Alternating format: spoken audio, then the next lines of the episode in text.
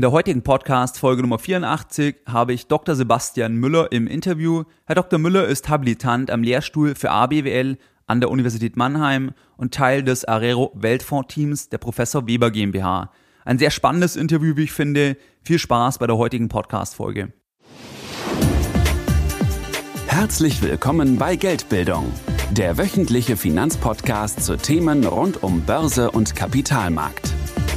Erst die Bildung über Geld ermöglicht die Bildung von Geld. Es begrüßt dich der Moderator Stefan Obersteller. Herzlich willkommen bei Geldbildung. Schön, dass du wieder dabei bist. Zunächst einmal, wenn dir mein Podcast geldbildung.de gefällt, du nützliche Informationen aus diesem Format ziehen kannst, dann würde ich mich über eine 5-Sterne-Rezension bei iTunes freuen. Diese Rezensionen motivieren mich unglaublich, weitere Interviewfolgen, weitere Podcast-Folgen für dich aufzunehmen und helfen mir auch im Ranking bei iTunes weiter nach oben zu kommen und so noch mehr Menschen mit finanzieller Bildung zu erreichen. Wenn du dich für Anlagemöglichkeiten und Investmentfonds interessierst, dann habe ich ein spezielles 50-minütiges kostenfreies Video für dich vorbereitet, was du dir ganz einfach sichern kannst, indem du auf meine Seite gehst, geldbildung.de und dich auf der Startseite mit deiner E-Mail-Adresse einträgst. Ich sende dir dann umgehend per E-Mail den Link zu dem 50-minütigen kostenfreien Video zu. Jetzt geht es direkt in das Interview mit Herrn Dr. Sebastian Müller vom Team des Arero Weltfonds. Hallo Herr Dr. Müller, herzlich willkommen bei Geldbildung. Können Sie sich selbst vielleicht mal ganz kurz vorstellen und auch die Grundidee des Areros skizzieren? Ähm, ja, hallo Herr Obersteller, sehr gerne. Also zunächst ein bisschen was zu meiner Person. Ich bin Habilitant am Lehrstuhl für ABWL und Finanzwirtschaft an der Uni Mannheim und ähm, der Lehrstuhl wird geleitet von Herrn Professor Weber, der auch den Arero initiiert hat. Was ich selbst mache, also meine Forschungsinteressen sind Behavioral Finance. Das heißt, ich gucke mir zum Beispiel Anlegerverhalten an und empirische Kapitalmarktforschung.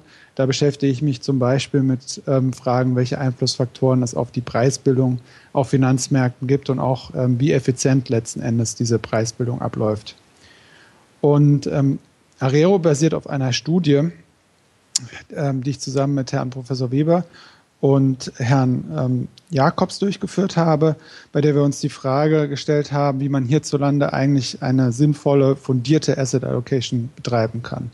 Das heißt, was wir uns angeschaut haben konkret war, ähm, wie gut schneiden eigentlich Heuristiken im Vergleich zu komplexen Optimierungsverfahren ab. Diese Optimierungsverfahren verwenden Algorithmen, um das bestmögliche Rendite-Risiko-Verhältnis gleich im Vorfeld äh, zu ermitteln. Und äh, Heuristiken haben natürlich den Charme, dass sie auch von Privatanlegern ähm, einfach umgesetzt werden können. Und was sind solche Heuristiken, die wir uns da angeschaut haben? Zum Beispiel im Aktienbereich ähm, eine Gleichgewichtung von verschiedenen ähm, Indizes oder eine Marktkapitalisierungsgewichtung oder eine BIP-Gewichtung. Und im Multi-Asset-Bereich, also über verschiedene Anlageklassen, wären das fixe Quoten zwischen den einzelnen Anlageklassen, die man im Zeitablauf dann auch wieder anpassen könnte. Und bei uns kam raus, dass diese Optimierungsverfahren ganz überwiegend nicht besser sind als Heuristiken. Das heißt, im Sinne des Rendite-Risiko-Verhältnisses schneiden die Heuristiken äh, nicht signifikant schlechter ab. Jetzt ist die Frage, woran liegt das? Ähm, ein Problem sind Schätzfehler, die Sie sich einhandeln, wenn Sie diese Optimierung anwenden. Das heißt, Sie müssen, um diese Optimierungsverfahren anzuwenden, auch in die Vergangenheit schauen und sich Beziehungen zwischen den Märkten zum Beispiel anschauen, also zum Beispiel Korrelationen. Unglücklicherweise sind diese Beziehungen aber nicht ähm, stabil im Zeitablauf und diese Heuristiken, äh, diese, Entschuldigung, diese Optimierungsverfahren ähm, versuchen, eine bestmögliche Aufteilung anzustreben und maximieren Tendenz, in der Tendenz dann auch Schätzfehler. Ähm, letzten Endes ist es aber eigentlich für Privatanleger auch eine sehr erfreuliche Nachricht, äh, weil sie zeigt, dass sie auch mit einfachen Heuristiken bereits gute Diversifikationsgewinne erzielen können und gar nicht auf diese komplexen, komplexeren Verfahren zurückgreifen müssten, äh, die, die sie auch gar nicht letzten Endes umsetzen könnten. Das ist letzten Endes dann auch die Grundidee des Arero der, den man im Prinzip mit, mit drei Stichworten oder diese Grundidee kann man im Prinzip mit drei Stichworten zusammenfassen, nämlich dass wir eine ähm, fixe Aufteilung haben zwischen Aktien, Renten und Rohstoffen, daher auch der Name, um diese Diversifikationsvorteile zu erzielen, dass wir die ganze Sache oder dass wir ein regelmäßiges Rebalancing im Fonds haben, um eben einseitige diversifikationsarme Allokationen zu vermeiden, die im Zeitablauf entstehen können. Also zum Beispiel, wenn sich, wie es in der Vergangenheit eben der Fall war, Aktien über eine sehr lange Zeit sehr gut entwickeln, dann kann es eben sein, dass sie irgendwann, wenn sie dieses Rebalancing nicht machen, bei Quoten landen von zum Beispiel 80 Prozent Aktien, was dann vielleicht äh, zu einseitig wäre.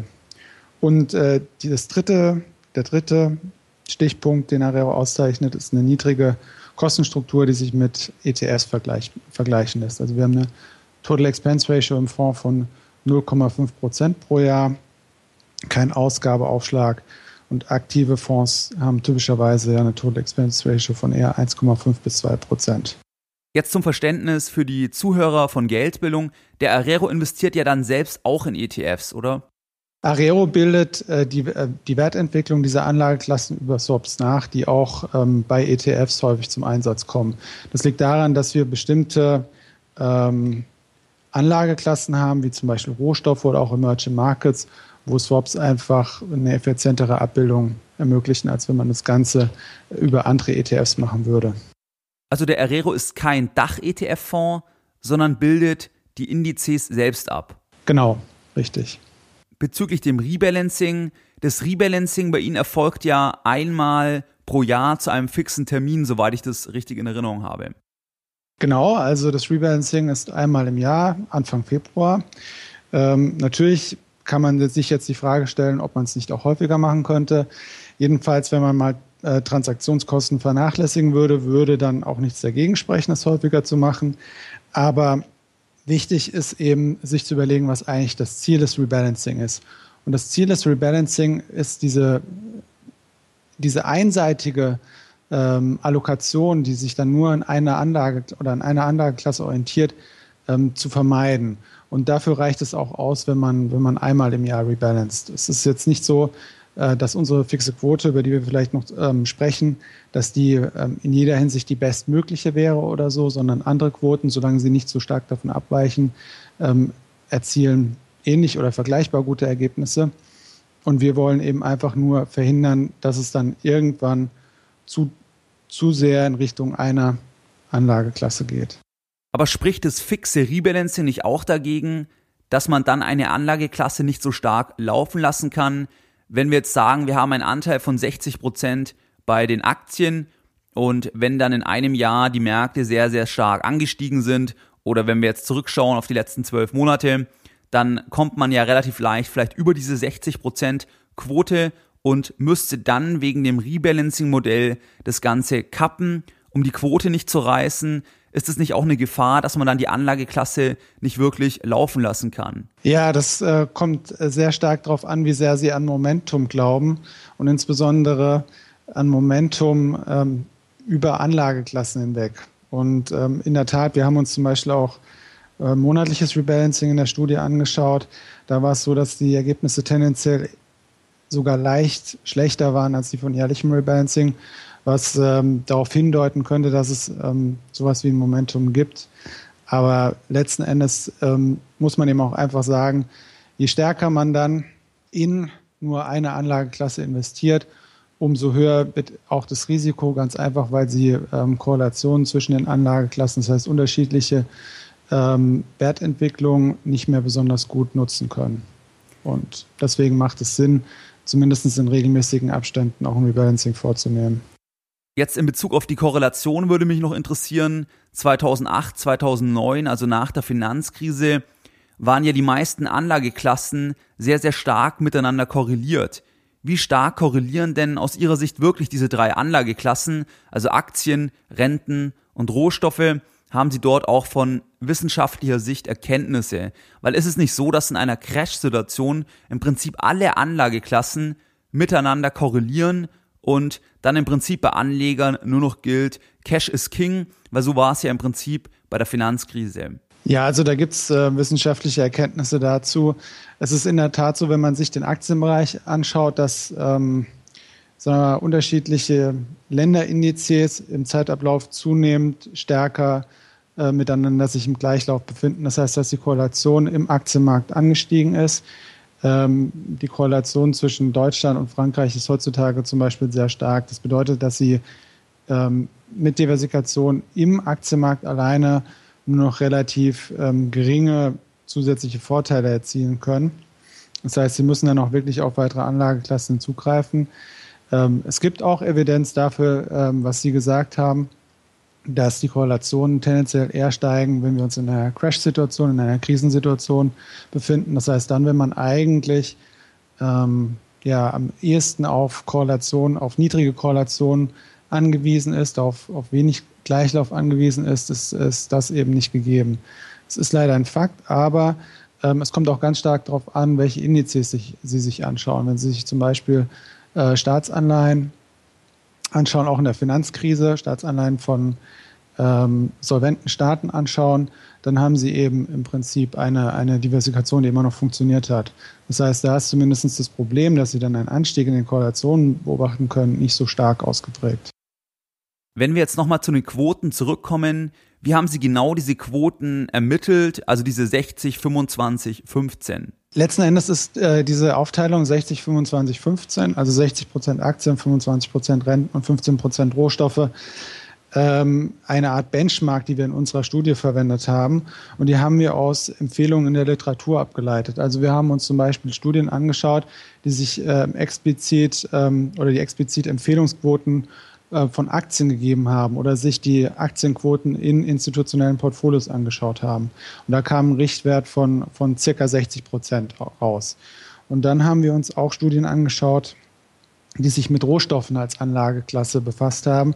Und diese haben typischerweise oder der Konsensus über diese Studien war, dass es Sinn macht oder Sinn machen kann, 15 Prozent ähm, in Rohstoffe zu investieren. Und der, darauf aufbauend sind wir eben zu dieser Benchmark gelangt, 60, 25, 15, weil es mir nochmal wichtig ist zu sagen, dass diese Aufteilungsregel eine ähm, fundierte und, und, in gewisser Weise auch sinnvolle Aufteilungsquote darstellt, aber dass andere fixe Quoten, die ähnlich sind, natürlich auch funktionieren können. Und dementsprechend ist dieses Rebalancing, um das nochmal kurz zu sagen, eben auch nur einmal jährlich. Wenn ich Ihre Aussage weiterführe, dann gibt es ja aus wissenschaftlicher Sicht im Prinzip nicht die optimale Asset Allocation, also nicht die optimale Aufteilung des Vermögens, auch unter dem Rendite-Risiko-Aspekt. Ja, Sie haben das Problem, dass Sie natürlich immer in die Vergangenheit zurückschauen müssen. Dann werden Sie auch irgendeine Quote finden, die am besten funktioniert hat. Aber es ist nicht gesagt, dass diese Quote auch für die Zukunft am besten funktioniert, sondern es ist einfach wichtig, dass Sie eben nicht zu einseitig in nur eine Anlageklasse diversifizieren und äh, da hilft Ihnen das Rebalancing und eine feste Regel, nach der Sie investieren. Die optimale Quote könnten Sie eigentlich dann nur mit diesen Optimierungsverfahren erreichen. Aber ähm, da haben wir schon drüber gesprochen, dass die eben auch dieses Problem haben, dass sie letzten Endes nur in den Rückspiegel schauen, in die Vergangenheit und dass die Vergangenheit eben auch manchmal nicht so ist wie die Zukunft. Absolut. Können Sie eventuell noch was zu den Quoten sagen? Aus was besteht beispielsweise der Aktienanteil? Ja, also ähm, wir haben uns ähm, überlegt, ähm, dass wir natürlich möglichst marktbreite Indizes verwenden wollen für die einzelnen Anlageklassen, um innerhalb dieser Anlageklassen bereits ähm, eine möglichst ausgewogene Streuung zu erzielen. Ähm, und darüber hinaus war auch wichtig zum Zeitpunkt der Auflage des Fonds, dass diese Indizes natürlich liquide sind, sodass man im Fondsmantel in sie investieren kann und dass sie auch gewissen regulatorischen Anforderungen genügen. Und auf dieser Basis haben wir im Aktienbereich ähm, die Regionalindizes von MSCI ausgewählt, also MSCI Europa, MSCI Nordamerika, äh, Pazifik und Schwellenländer. Und äh, das Besondere ist, dass wir hier ähm, uns an dem BIP-Anteil dieser Region ähm, an dem gesamten Welt-BIP orientieren. Das heißt, ähm, wir gewichten auf Basis des Weltbruttoinlandsproduktes oder dem Anteil des Weltbruttoinlandsproduktes.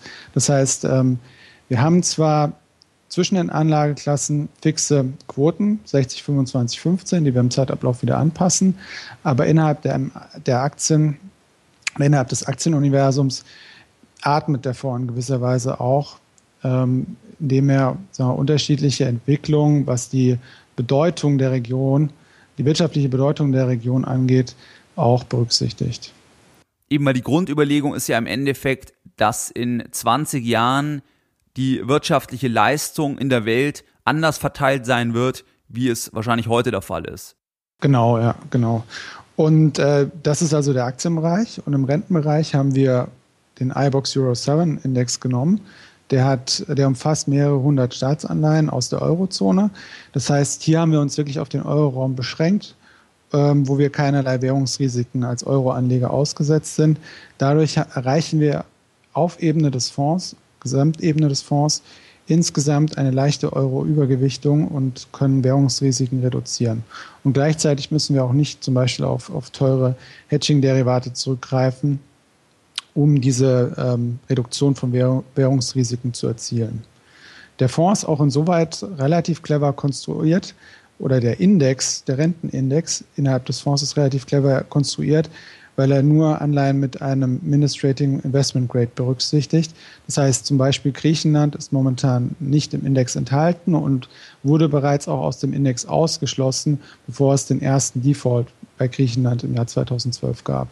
Und äh, zu guter Letzt haben wir dann im Rohstoffbereich äh, einen Index von Dow Jones US, ein Commodity Index, der ist auch sehr breit gestreut, umfasst insgesamt 19 verschiedene Futures auf Rohstoffe aus ähm, unterschiedlichen Warengruppen und ähm, bildet eben da unsere die, die Rohstoffkomponente ab. Erfolgt die Abbildung voll geswappt oder haben Sie auch eine replizierende Komponente? Nein, also derzeit ist es so, dass die, dass die Abbildung ähm, durch die DBS ähm, durchgeführt wird und überall geswappt ist. Hatten Sie innerhalb des Teams mal die Diskussion, welche Strategie Sie da fahren in Bezug auf den Replikationsmechanismus, weil das ja teilweise auch ein Aspekt sein könnte, der Anleger eben abschreckt, weil das ja bei vielen eben auch irgendwo kein so gutes Gefühl hinterlässt. Also wir diskutieren natürlich ähm, sehr oft darüber, wie man ähm, den Fonds weiter optimieren könnte, wie man ihn verbessern könnte. Wir haben zum Beispiel auch ursprünglich eine andere Rohstoffkomponente im Fonds ähm, gehabt, was damit zu tun hat, dass ähm, der Index, der jetzt verwendet wird, damals regulatorischen Anforderungen noch nicht genügt hat, aber es mittlerweile ähm, tut. Und aus unserer Sicht auch die Arero-Devise, dass man eben möglichst breit zu minimalen Kosten investiert, besser ähm, berücksichtigt als das, was sie davor hatten um Rohstoffe abzudecken. Und äh, in dem Zusammenhang stellen wir uns natürlich auch immer wieder die Frage, wie man bestmöglich denn die Abbildung äh, des Areo-Konzepts ähm, durchführen kann. Aber wir sind die Meinung, dass es äh, so, wie es gemacht wird derzeit über die Swaps, ähm, hinsichtlich der Vor- und Nachteile das Bestmögliche ist, ähm, was man durchführen kann. Das kann sich natürlich in der Zukunft auch irgendwie ändern, aber derzeit ist das der Stand der Dinge. Und ähm, die Details, wie das Ganze funktioniert hinsichtlich der Swap-Bildung, dafür haben wir jede Menge Informationen auf, auf unserer Webseite bereitgestellt und auch die DWS stellt dazu jede Menge Informationen bereit. Werde ich auf jeden Fall alles in den Shownote-Links verlinken. Was mich jetzt noch interessieren würde, die Rentenkomponente liegt ja bei 25 Prozent. Hatten Sie dort bereits schon mal Überlegungen, die Rentenkomponente zu reduzieren, weil Staatsanleihen könnten ja im Prinzip nur noch steigen, wenn die Zinsen noch weiter sinken. Und das erscheint ja eigentlich vielen Anlegern als unwahrscheinlich, weil die Zinsen ja schon sehr, sehr gering sind. Oder wenn Panik da ist und dann eben sich viele Anleger in sichere Häfen flüchten, eben wie Staatsanleihen von Staaten mit guter Bonität. Also wie glauben Sie, kann noch Rendite aus der Rentenkomponente kommen? Weil 25 Prozent ist ja jetzt auch kein ganz geringer Anteil. Ja, interessanterweise, wenn wir uns zum Beispiel die Schweiz anschauen, dann ist es ja so, dass wir mittlerweile auch den Fall negativer nominaler Zinsen bei Anleihen oder Renditen bei Anleihen sehen. Äh, das heißt, ähm, es kann durchaus so sein, dass wir hier auch ähm, noch weiter fallende Zinsen äh, oder Renditen im Anleihebereich sehen werden. Und generell ist es eine, interessante Frage, die Sie hier stellen. Und ähm, wir bekommen eigentlich auch schon seit einigen Jahren E-Mails von Anlegern, die sich die Frage stellen, was denn jetzt ist mit der Anleihenseite, ähm, wo doch die Zinsen schon so niedrig sind und es doch wahrscheinlich ist, dass die Zinsen wieder steigen werden. Interessanterweise war es so, dass die Zinsen in diesen Jahren immer weiter gefallen sind. Und letzten Endes hat Arero ja das Konzept, dass er die risikobehafteten und, ähm, und liquiden ähm, Anlageklassen, zu denen auch die, die Staatsanleihen oder die Anleihen gehören, nach einem transparenten Ansatz ähm, abbilden will. Und letzten Endes ist es dann auch die Idee, die wir haben, oder die Idee, die dahinter steht, dass die Märkte zumindest näherungsweise effizient sind und dass sich Market Timing, das heißt, ich gehe jetzt raus aus einer Anlageklasse, investiere in eine andere Anlageklasse, zumindest langfristig nach Kosten nicht lohnt. Ähm, um eine Antwort auf Ihre Frage zu geben, ich würde also sagen, es würde dem Arero-Ansatz widersprechen, wenn wir nun aufgrund der, des derzeit niedrigen Zinsumfeldes Market Timing betreiben würden und aus Anleihen aussteigen würden. Denn das ist das, was uns letzten Endes genau von aktiven Fonds unterscheidet, dass wir eben sagen, wir haben diese fixe Quote und wir behalten die auch bei. Ähm, was mir auch noch wichtig ist zu sagen, ist, dass diese Diskussion über, die, äh, über das Niedrigzinsumfeld und wir, die mangelnde Attraktivität von Anleihen ein bisschen einseitig ist, weil natürlich das Ganze auch Auswirkungen auf Aktien hat. Äh, wenn Sie an Aktienbewertungsmodelle denken, Dividendendiskontierungsmodell, ist es so, dass Sie die, zukünftige, äh, die zukünftigen Cashflows diskontieren. Das heißt, Sie haben einen Zinssatz, an dem Sie sich orientieren und dieser Zinssatz, ähm, den Sie für Aktien verwenden, hängt natürlich auch von der, von der allgemeinen, von dem allgemeinen Zinsniveau für Alternativanlagen ab, also dem Zinsniveau für Anleihen. Und äh, wenn das Zinsniveau für alternative Anlagen gefallen ist, dann bedeutet das für Aktien jetzt steigende Kurse, aber in Zukunft auch niedrigere Renditen.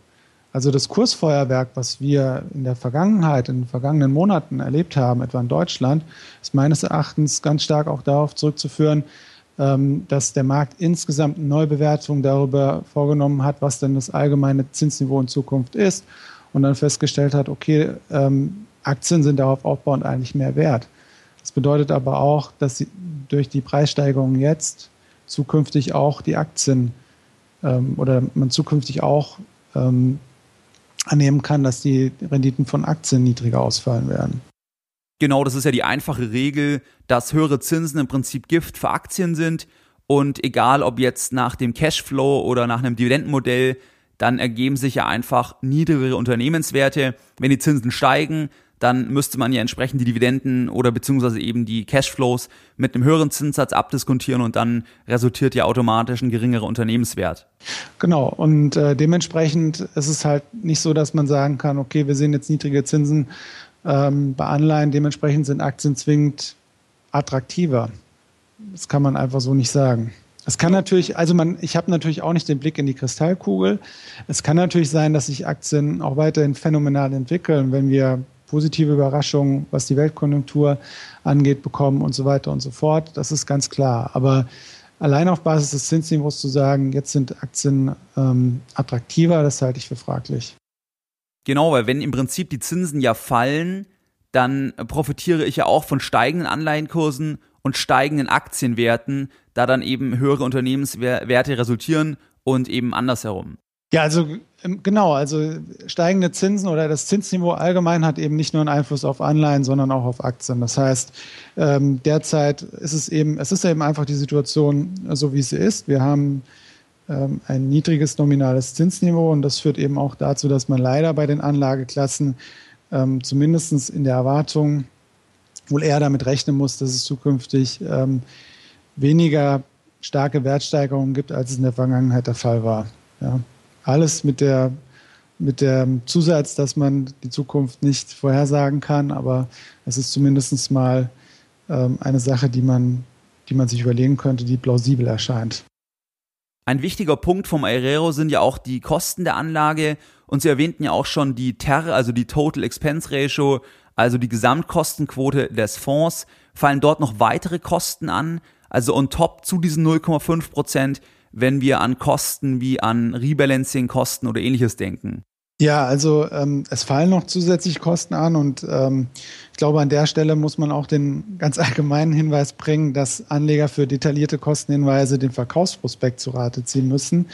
Ja, letzten Endes ist es so, dass die Total Expense Ratio, die bei Areo ausgewiesen wird, eben auch der allgemeinen Definition oder dem allgemeinen Branchenstandard folgt. Das heißt, die Total Expense Ratio enthält eben nicht alle Kosten, die für den Anleger von Bedeutung sind äh, sondern es gibt auch noch andere Kosten wie Ausgabeaufschläge oder Transaktionskosten, die Sie erwähnt haben, die nicht äh, abgebildet werden. Ähm, die gute Nachricht für, für den Arero ist, ähm, dass wir keine Ausgabeaufschläge haben oder einen Ausgabeaufschlag von Null haben. Das heißt, äh, der fällt nicht an. Und bei den Transaktionskosten ist der Fonds dadurch, dass er regelbasiert und passiv ist, ähm, auch ja, deutlich weniger belastet als etwa aktive Fonds, die viel häufiger umschichten. Ja. Ähm, was jetzt die Höhe der Transaktionskosten angeht, so ähm, muss man sagen, dass die einfach von Jahr zu Jahr variieren, im Gegensatz zum Beispiel zur Management-Fee und äh, dass man da am besten in die Geschäftsberichte reinschaut. Aber die zusätzlichen Kosten, die dürften ja deutlich geringer sein als jetzt die TER in Höhe von 0,5 Prozent. Was die Transaktionskosten angeht? Genau. Ja, ja, ja. Kann man den Arero eigentlich auch als Sparplan besparen oder wie ist dort die Situation? Also der Arero ist als Sparplan ähm, besparbar und zwar bei der DWS, einigen Banken und auch äh, dem, sagen wir mal, der überwiegenden Anzahl der großen bekannten Direct Broker. Ähm, letzten Endes haben wir bei uns auf der Webseite auch eine Liste ähm, zusammengetragen von, von äh, Stellen, wo man auch einen Sparplan einrichten kann. Und dann gibt es auch noch einige Versicherungen, die den Fonds als Sparplan im Rahmen von fondgebundenen Rentenversicherungslösungen anbieten. Und auch da haben wir Infos auf unserer Webseite. Haben Sie in Bezug auf den Vertrieb eine spezielle Fokussierung oder arbeiten Sie mit spezifischen Banken, Versicherungen oder Verbänden zusammen, um das Produkt Arero auch dem Kunden näher zu bringen? Oder wie ist dort der Ablauf? Also es ist ähm, geteilt, würde ich sagen. Es ist zum, zum einen so, Sie können Areo erstmal als Einmalanlage praktisch bei allen großen Banken und Direktbrokern kaufen. Sie können Areo auch über verschiedene Börsenplätze in Deutschland kaufen. Und auch hier gibt es Informationen auf der Webseite. Letzten Endes erfolgt der Vertrieb, würde ich sagen, ähnlich wie bei ETFs. Das heißt, ähm, Areo wird weniger vom, vom Bankberater verkauft, als dass er von Kunden, die sich aktiv informieren, ähm, nachgefragt wird. Und dann gibt es natürlich noch einige ähm, besondere Gruppen, wie zum Beispiel Honorarberater oder Vermögensverwalter und auch einige Versicherungen, die auf Arero zurückgreifen, weil es eben in ihr Konzept passt. Und letzten Endes äh, die zentrale Informationsplattform, die wir haben, ist äh, die schon erwähnte Webseite www.areo.de, äh, wo wir zum einen zum Beispiel ähm, das Konzept vorstellen, als auch Pressematerialien, Presseinformationen zur Verfügung stellen und auch äh, Hintergrundinformationen. Haben Sie eine Vorstellung, wie der typische Anleger des Areros aussieht? Also haben Sie dort mal Umfragen gemacht, wie so der durchschnittliche Anleger eben des Areros aussieht? Weil kürzlich habe ich auch eine E-Mail von Ihnen erhalten, dass Sie jetzt die halbe Milliarde an Assets under Management geknackt haben. Ja, das stimmt. Wir haben auch ähm, zweimal Umfragen gemacht. Äh, wir haben einen Newsletter, ähm, bei dem mittlerweile knapp 2000 Interessenten eingetragen sind. Und wir haben ähm, zweimal Befragungen auch mit den Leuten gemacht, ähm, um herauszufinden, wie der typische Anleger aussieht. Und was ich denke, was man sagen kann, ist, dass der typische Areo-Anleger hm, relativ ähnlich zum typischen ETF-Anleger ist. Das heißt, ähm, die Interessenten weisen hohe Finanzmarktkenntnisse auf und sind auch sehr kostensensitiv.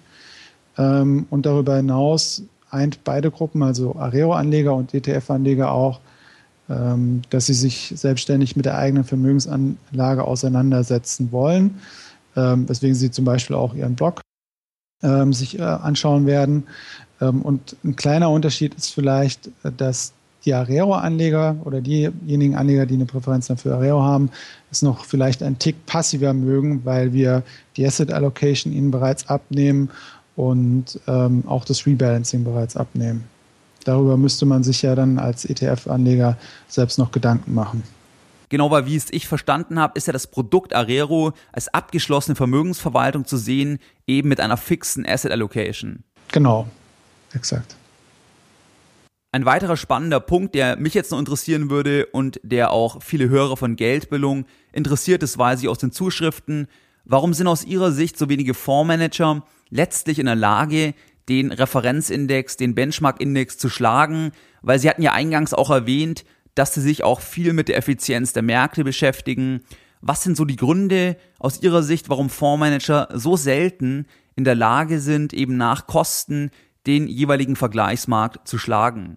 Also ich glaube, da gibt es eine ganze Reihe von, von Gründen dafür. Und der erste und wichtigste Punkt ist vielleicht, dass Märkte tatsächlich ziemlich effizient sind. Das heißt, äh, das macht es natürlich schwierig für den Fondsmanager, langfristig in einem effizienten Markt den, den Index zu schlagen.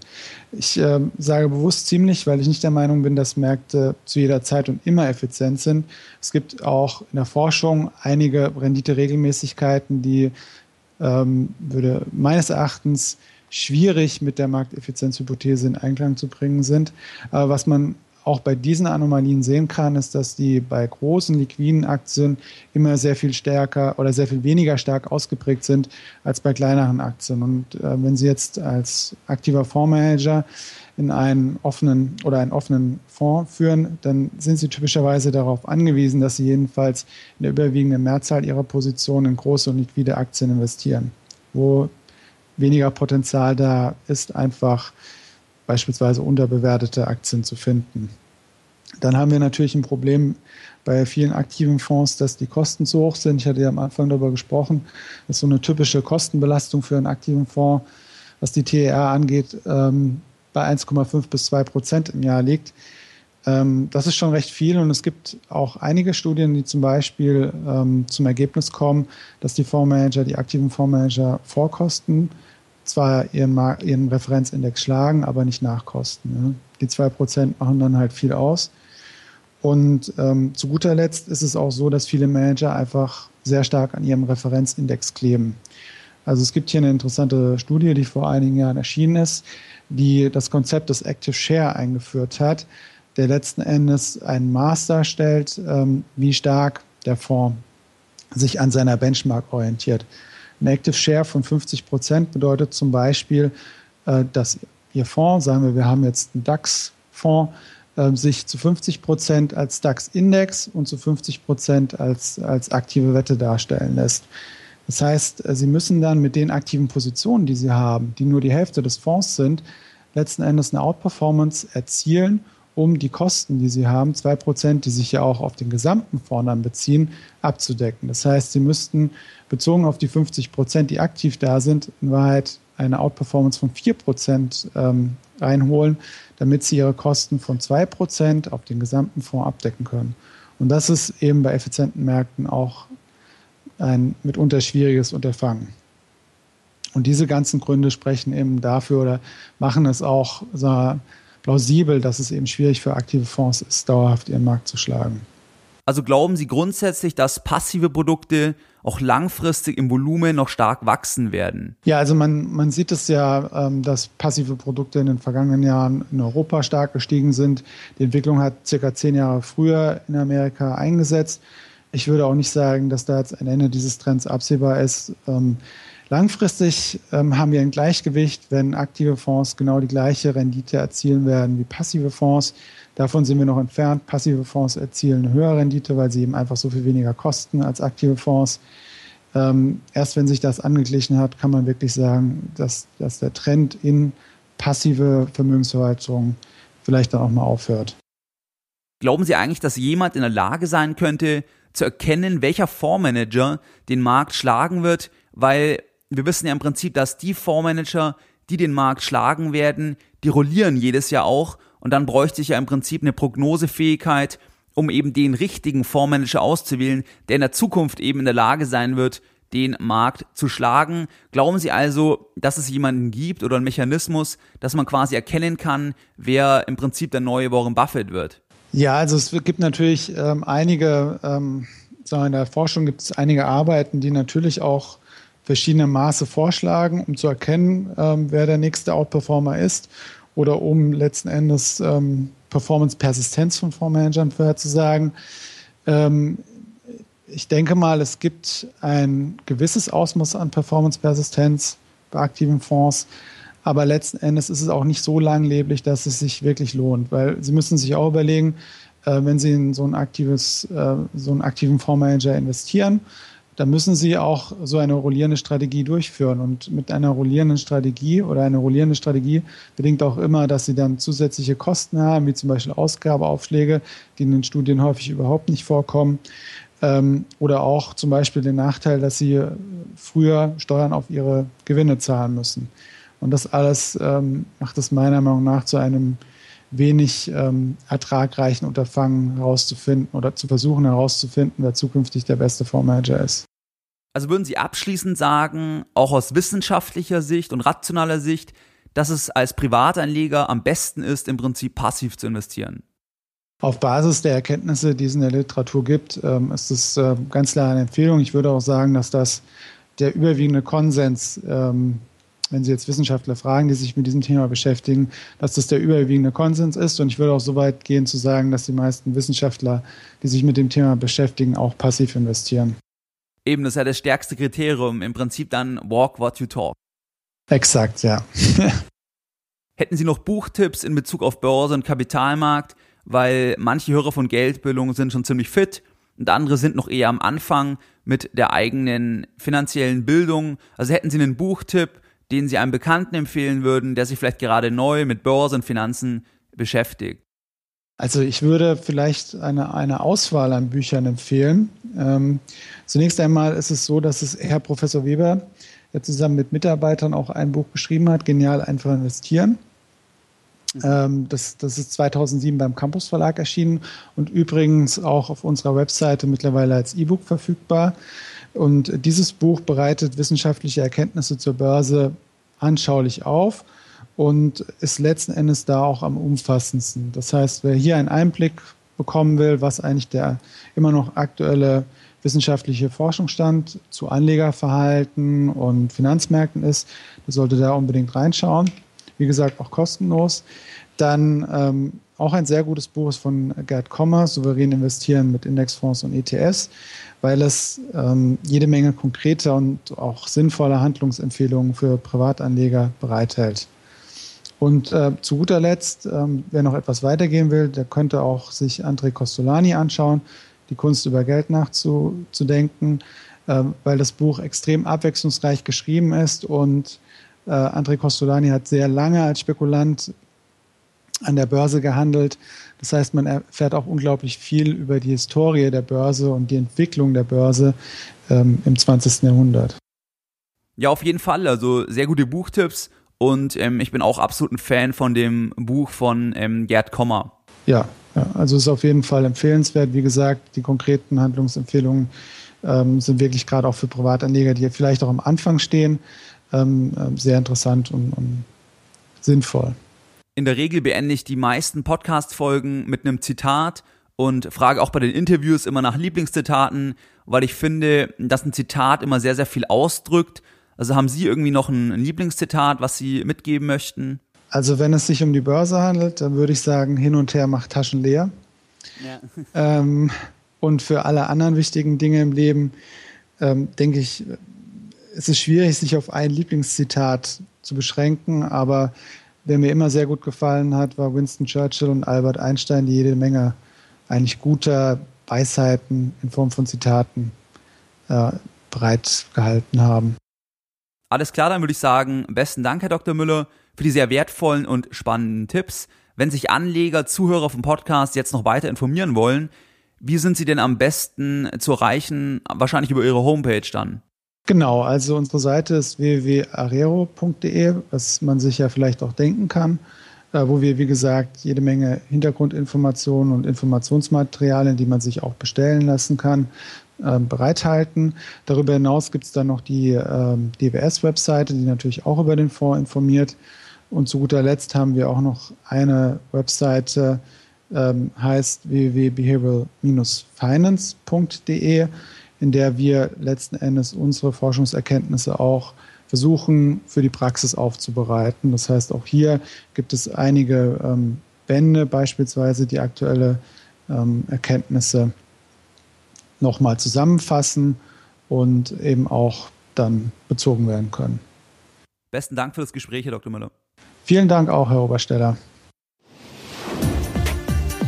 Mehr Informationen zu Themen rund um Börse und Kapitalmarkt findest du unter www.geldbildung.de.